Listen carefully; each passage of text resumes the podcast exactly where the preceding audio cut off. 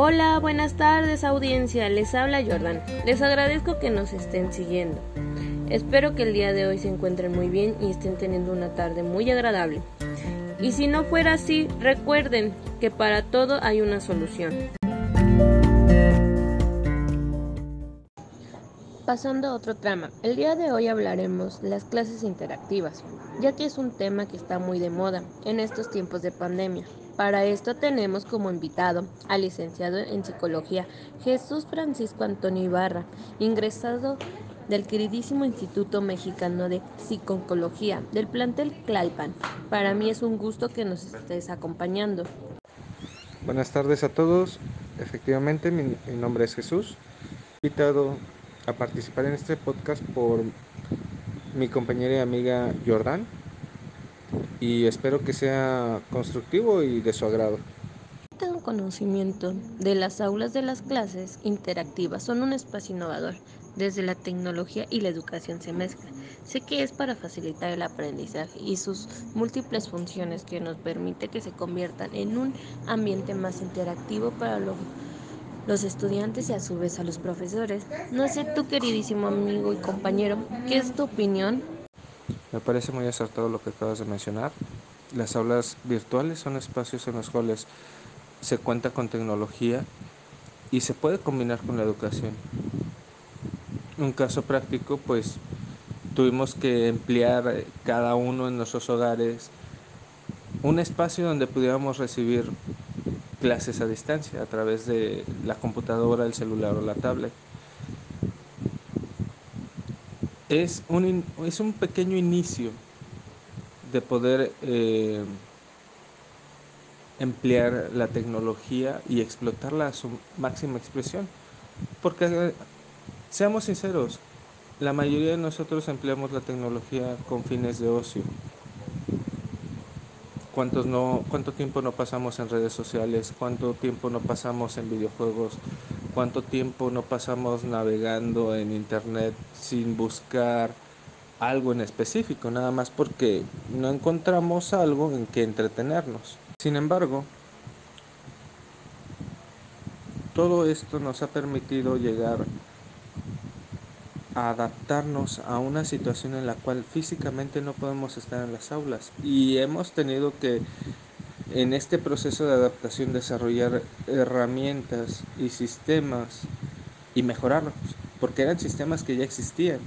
Sin embargo, tuvimos que mejorarlos, tuvimos que actualizarnos todos y continuar con nuestras actividades educativas y laborales. A mí me surgen lo que es, por así, varias preguntas y voy a iniciar. Para ti, ¿qué son las aulas de clase interactiva? Para mí es un sistema que funciona como una ayuda adicional que busca enriquecer conocimiento a través de diferentes herramientas tecnológicas. Pero dame tu punto de vista. Nada más acertado pudiste haber mencionado. Es cierto que es un conjunto de herramientas que nos permite facilitar la adquisición de la educación como lo hemos observado en, en, estos días que pasamos lo de la cuarentena, que hemos pasado en cuarentena, tuvimos que emigrar de un sistema en el cual teníamos que estar de, con carácter presencial en, en las aulas y podernos adaptar a un ambiente digital, desde una computadora, una tablet o un celular, y con esto darle continuidad a nuestra labor educativa y laboral en algunos aspectos. Entonces, es un punto muy importante en el cual podemos encontrar desarrollo, ya que muchas veces cuántas, este, no nos hemos encontrado en una situación en las cuales se nos vuelve difícil poder llegar al, a, a, la escuela o no, se nos encuentra difícil poder llegar al punto donde se va a impartir alguna conferencia, seminario o diplomado. Sin embargo, con el empleo de la tecnología a distancia podemos estar presentes. con clases interactivas. Si nosotros no supiéramos o no nos hubiéramos visto enfrentados a una situación como la que estamos inmersos, yo creo que hubiera tardado todavía, y todavía falta mucho trabajo que hacer, nos hubiera costado un poco más de trabajo llegar a emplear la tecnología en nuestro beneficio. porque la mayoría de las veces empleamos esa tecnología que tenemos a la mano con fines de ocio. Sin embargo, podemos tomar en cuenta estas tecnologías que nos ayudan a poder escapar a veces un poquito de la realidad, como son los videojuegos, videos, eh, y demás plataformas y, y herramientas que encontramos para la diversión y poderlas emplear con fines educativos. No sé, ¿quién no ha escuchado hablar de Pokémon Go? ¿Quién no lo ha jugado, no? Que es un ambiente en el cual tú puedes ir caminando a través de una ciudad, te marca algunos puntos, incluso puedes interactuar con algunos personajes de, del mismo videojuego, ¿no? A través de lo que conocemos como realidad aumentada. Pero ¿qué les parecería que pudiéramos escanear, no sé, un edificio, ver su historia, ¿no? O poder este, captar con nuestra cámara cierta calle y que nos sacara la historia de esa calle, ¿no? Incluso hay una aplicación en Google Maps en el cual tú puedes con tu cámara ir viendo la calle en la que vas avanzando y te va dando indicaciones, ¿no? De aquí a la derecha, aquí a la izquierda, de forma a través de la realidad aumentada. No sé, se podrían desarrollar, incluso ya existen algunas eh, apps en las cuales tú puedes tomar con una cámara a una persona como si le fueras a tomar una fotografía y empieza a mostrar los distintos sistemas que componen ese cuerpo a través de la realidad aumentada. Entonces no estamos lejos de poder tener, y digo, no estamos lejos puesto que ya existen para el ocio y hay algunas aplicaciones prácticas que se les han encontrado. Sin embargo, todavía nos falta trabajar en mucho. Ese es por un lado. Por el otro lado, tampoco hay mucha, hay gente que aún en la actualidad y con todo este contexto no cuenta con las herramientas necesarias para poder adquirir el conocimiento a través de esta vía o no cuenta con el conocimiento que le permita emplear las herramientas que existen para poder seguir educándose, desarrollándose. También es muy beneficioso, ya que estas aulas se convierten en una excelente opción. Hacen que las clases se puedan dictar de una forma práctica y novedosa. Los docentes podrán contar con una ayuda extra como las computadoras, audios y sonidos, teclado, entre otros, propósito de facilitar la atención y la participación activa de los estudiantes. ¿Tú qué otro beneficio le ves? Yo pienso que otra herramienta que debemos de tomar en cuenta y que es todavía más fácil de, de encontrar en un alumno sería un celular. ¿Cuál más tiene un dispositivo de este tipo? Yo en lo personal, desde mi experiencia, he encontrado cursos que he tenido que tomar en línea y no he tenido mi computadora a la mano o mi tablet a la mano. Y lo que tengo es mi celular y mis datos. Sí, es un poco complicado porque luego se me consumen todos. Sin embargo, es una herramienta sencilla. Todo el mundo puede emplearla tanto para el ocio como para tomar clases. En la actualidad lo hemos visto. ¿Cuántos alumnos no han echado mano de su dispositivo móvil que tienen, que tienen en casa o sus padres? Yo conozco algunos alumnos de primaria que toman clases desde un celular. Entonces, no sería tanto irnos por el lado de pantallas interactivas o computadoras o una tablet que es algo más grande, ¿no?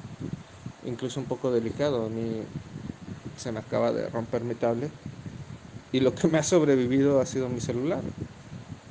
Tendemos a, a cargarlo para todos lados. Y yo creo que sería una ventana por la cual podríamos adquirir conocimiento.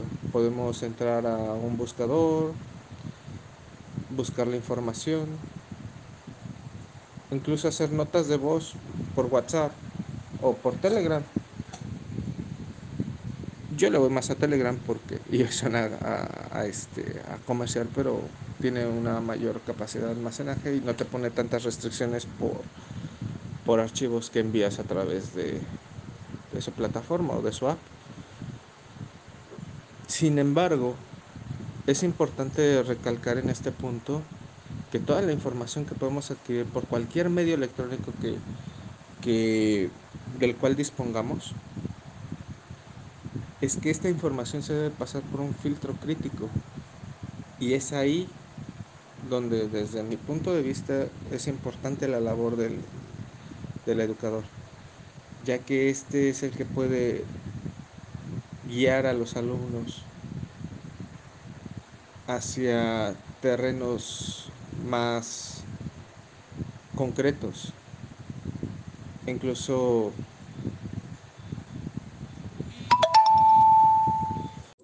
Sí, muy de acuerdo con todo lo que nos acabas de mencionar. En esta actualidad no sabemos usar todas las herramientas que tenemos al alcance para nuestras clases. Las ocupamos para puros cosas de beneficio que nos mucho tiempo de ocio, como dices. Aquí entra el rol de que desempeña el profesor en las clases interactivas, ya que él nos guía, nos monitorea el trabajo de nosotros como alumno, interviene cuando se requiere motivación, la participación y la interacción. Para ti, ¿qué más entra su rol de ellos?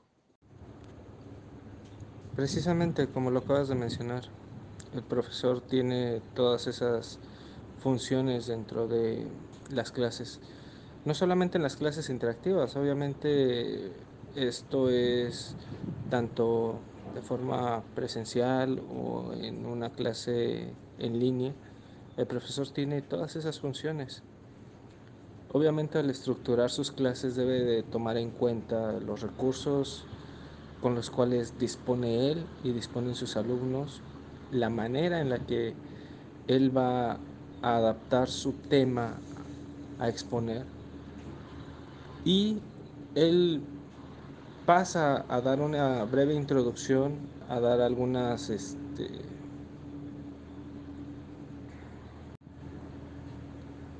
a dar instrucciones eh, preliminares con respecto a la manera en la que van a trabajar ese día.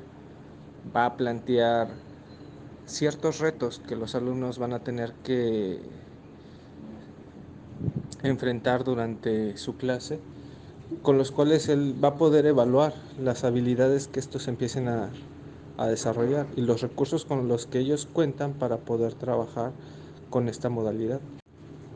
Obviamente debemos de tener en cuenta que no es muy diferente a una clase normal como las que tomábamos en, en las aulas, sino que solamente estamos migrando aquello que, desarrollábamos en un aula a ambientes digitalizados con los cuales podemos contar con una mayor cantidad de recursos a nuestra disposición, desde buscadores, bibliotecas virtuales. Sin la necesidad de tener que salir de nuestra casa podemos encontrar un recurso que nos pueda apoyar o facilitar nuestra labor de investigación. El profesor también debe estar atento y poder orientar al alumno con respecto a cómo identificar una noticia falsa o una fuente que no es muy fiable y cuáles pueden ser o tienen características específicas que les permiten tener una información más confiable para que puedan desarrollar habilidades de investigación y también se debe de motivar en el alumno el pensamiento crítico para que ellos puedan discernir entre información fiable e información que no es correcta o no es fiable. Todos conocemos el caso de las new fake, las noticias falsas que han estado circulando en internet. Independientemente del tema a tratar, yo creo que en todas las materias, en todos los campos que podamos llegar a investigar, nos vamos a encontrar con noticias falsas que no, no nos podrían facilitar la adquisición o la formación de un conocimiento confiable, sino que sería, estaría lleno de sesgos o incluso también conocemos el, el, el, clásico caso de copiar y pegar, ¿no? Sin siquiera haber pasado por un filtro crítico toda esa información que estamos asentando en un documento que vamos a presentar en alguna de nuestras clases. Con esto la labor del profesor se convierte en una guía, en un facilitador, el cual nos va a poder conducir a través de un ambiente digital. Pero para que esto pueda ser posible, el profesor también debe de tener ciertas actualizaciones con respecto a los recursos interactivos que se van desarrollando con el día a día, ¿no? Tan solo hace unos años no podíamos concebir que existieran tabletas, un dispositivo táctil en el cual pudiéramos eh, tener de forma más directa e interactiva, válgame la redundancia, eh, contacto con la información, ¿no? O con ciertas aplicaciones que nos permiten desenvolvernos en el día a día. Asimismo, tomando en cuenta, es una labor conjunta. En la actualidad podemos observar que muchos de los profesores se encontraron con, este, con esta problemática porque estaban tan habituados al aula y a métodos tradicionales de enseñanza que en ocasiones llegaban a desestimar los recursos que podíamos encontrar dentro del Internet, precisamente porque ellos tampoco contaban con ese conocimiento. No estoy en ningún momento en ningún momento desestimo la labor de estos profesores. Obviamente ellos trabajaban con los recursos que ellos habían generado. Sin embargo, si nosotros perdemos de vista un concepto tan básico que nuestra propia perfección radica en nuestra imperfección, no nos vamos a dar cuenta que somos mejorables, que tenemos esa capacidad de mejorar cualquier recurso. Obviamente esto va siendo diferente y responde a las diferencias de los recursos psicoemocionales que alguna persona pueda llegar a tener para afrontar la vida. Sin embargo, es una capacidad que todos los seres humanos tenemos, el podernos perfeccionar, el podernos mejorar. Y esto va de la mano con el propio aprendizaje. Todos, todos en algún momento vamos a tener que actualizarnos. Y el profesor que tenga o que se vea enfrentando una realidad como son las clases interactivas, va a tener que echar de mano de esta capacidad de adaptación, de aprendizaje, para poder mejorar sus técnicas que va a implementar con sus alumnos y con esto pueda generarse un crecimiento mutuo. Efectivamente, como tú lo mencionas, muchos profesores están renuentes a la tecnología, quieren seguir con las tradiciones, pero eso ya no se puede quedar estancados. Tenemos que seguir por que la vida diaria nos obliga a avanzar conforme la tecnología sigue creciendo y que uno como alumno debemos de adaptarnos, poner de nuestra parte. A veces llega a ser muy tediosas las clases, yo lo entiendo, pero también tenemos que comprender que el profesor pone un gran esfuerzo todos los días para que nosotros aprendamos. ¿Tú cómo crees que un alumno espera de las clases interactivas? Bueno, como alumno también de clases en línea, lo que yo he esperado, obviamente esta es mi visión muy personal a, partir de mi experiencia, es tener una mayor cantidad de recursos a mi disposición. Los profesores que me han tocado me han compartido incluso investigaciones, documentos científicos que, que, tienen que ver con el tema a tratar, eh, links, documentales o incluso las mismas plataformas, ¿no? Que son tradición, bueno, que se han ocupado con mayor énfasis en la actualidad son la de Zoom y Classroom, las cuales no son tan difíciles de poder manejar, ¿no? de aprender a usarlas. Sin embargo, es también importante, como lo dije anteriormente, es un crecimiento mutuo, ¿no? tanto como docente como, o como alumno. Tú tienes que que poner de tu parte. ¿no? Es un periodo de adaptación. Tanto aprende el maestro, profesor o docente del alumno, como el alumno va a aprender del docente, profesor o maestro. Es algo recíproco. Estamos ahí para construir el conocimiento. no tanto como esponjita, sino yo puedo llegar a, a, mi aula virtual o a mi salón de clases con cierto conocimiento previo, con una visión propia de la realidad y combinar esto con lo que los demás llegan al mismo, al mismo recinto, ya sea virtual o físico. Por lo tanto, también deberíamos de considerar la parte del alumno dentro de sus funciones, ¿no? Una sería el tener una escucha activa del tema que se está tratando para poder comprender los pasos que vamos a seguir para, para la adquisición y, construcción del, conocimiento. Como alumno también es importante que pongamos en nuestra parte el desarrollo de habilidades como el pensamiento crítico, el trabajo en equipo y, ¿por qué no? Poner un poco de nuestra parte al automotivarnos, ¿no? Incentivarnos a nosotros mismos para que podamos pasar el tiempo entre compañeros y profesores construyendo algo nuevo, porque obviamente el conocimiento que con el que llegó el profesor y el conocimiento con el que nosotros llegamos se transforma en ese preciso instante. Uno sale diferente a como llegó. Podrá salir incluso enojado, ¿no? Pero o frustrado. Pero esto también nos está enseñando algo que debemos de tomar en cuenta y es importante que como alumno tengas mucha capacidad de autocrítica, ¿no? de autoevaluación para uno mismo, porque esto te va a permitir ver qué es lo que tienes y empezar a trabajar hacia dónde quieres ir, ¿no?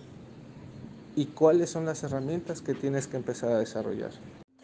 Muy cierto todo lo que nos comentas. Tenemos que aprender a controlar nuestros sentimientos, más que es un bien para nuestro crecimiento personal. Es a dónde queremos llegar, a qué metas queremos en la sociedad, cómo integrarnos, cómo saber llevarnos a la gente. nunca debemos de sobrellevarnos de más con la gente porque a veces no nos gusta que nos hagan cosas. En lo laboral siempre aprender a separar la vida personal a lo laboral porque nos llega a afectar a lo largo de nuestra vida. También le pedimos de favor a la licenciada en Pedagogía Diana Cecilia González Sánchez, que es ingresada de la Universidad Pedagógica Nacional, que nos diera una pequeña reflexión. Vamos con ella. Gracias, Jordán. Me da mucho gusto saludarte y compartir este espacio con tu audiencia. Hablar de interacción, sobre todo en tiempos de pandemia, me lleva a una reflexión. A ver, en su experiencia, ¿Qué tanto ha disminuido o aumentado la comunicación con nuestros familiares o amigos? En mi caso ha disminuido muchísimo. Me falta interacción. Y es que no sé si les pasa, pero yo me he dado cuenta que no ha sido suficiente usar videoconferencias, la mensajería o llamadas para transmitir los mensajes de aprecio, o simplemente para entablar una comunicación efectiva con los otros. En ocasiones necesito agregar a mis mensajes emoticones o stickers para darle más significado. Y hablando de las clases, desde mi experiencia como alumna y como diseñadora instruccional de una modalidad a distancia, les puedo decir que la interacción en clase empleando tecnologías tampoco es suficiente. Es urgente que dejemos la cátedra y comencemos a diseñar espacios de interacción que motiven la participación activa del alumno. Me parece que en el ámbito educativo aún falta algo. No es posible que a estas alturas, con tanta tecnología y conocimiento sobre aprendizaje, las clases interactivas se reduzcan a que el alumno dé lectura o exponga los temas de las asignaturas sin tener actividades que, que les permitan tener un diálogo con el docente o con el propio contenido. Me doy cuenta que muchas veces como docentes o diseñadores instruccionales caemos en el error de ignorar o anular la voz del alumno, nos falta mucha creatividad y conocimientos de otras disciplinas como podrían ser la psicología, la neurociencia o la psicomotricidad, etc. Infinidad de disciplinas que podrían enriquecer el diseño de clases y hacerlas más interactivas. Por último, considero que no es necesario emplear demasiada tecnología para crear una clase interactiva. Bien podemos innovar haciendo un uso creativo de lo que ya poseemos, que es nuestra habilidad para comunicarnos. Y bueno, Jordan, te doy las gracias por el espacio y la apertura al diálogo. Estamos de vuelta. Yo estoy de acuerdo. De cada vez nos alejamos más de las personas en físico y nos acercamos de una forma por las redes sociales. es la nueva modalidad que estamos viviendo en estas actualidades y más en tiempo de pandemia. No sé si quieras agregar algo más, Ibarra, de lo que acabamos de escuchar de Diana Cecilia. Me parece muy acertado lo que dice Diana. Tenemos las herramientas, lo que nos hace falta es saber explotarlas, ser creativos al, al, momento de emplearlas y con esto poder complementar lo que estamos construyendo, nuestro propio conocimiento. Sin embargo, todavía hay trabajo que hacer. Y eso es lo bueno, lo bonito de la vida, tener algo que hacer para mejorar.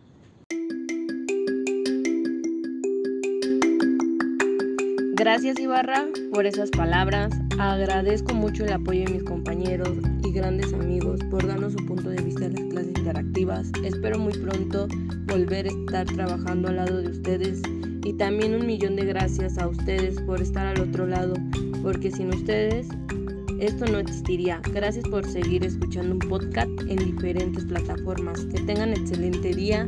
Un abrazo. Se despide Jordán.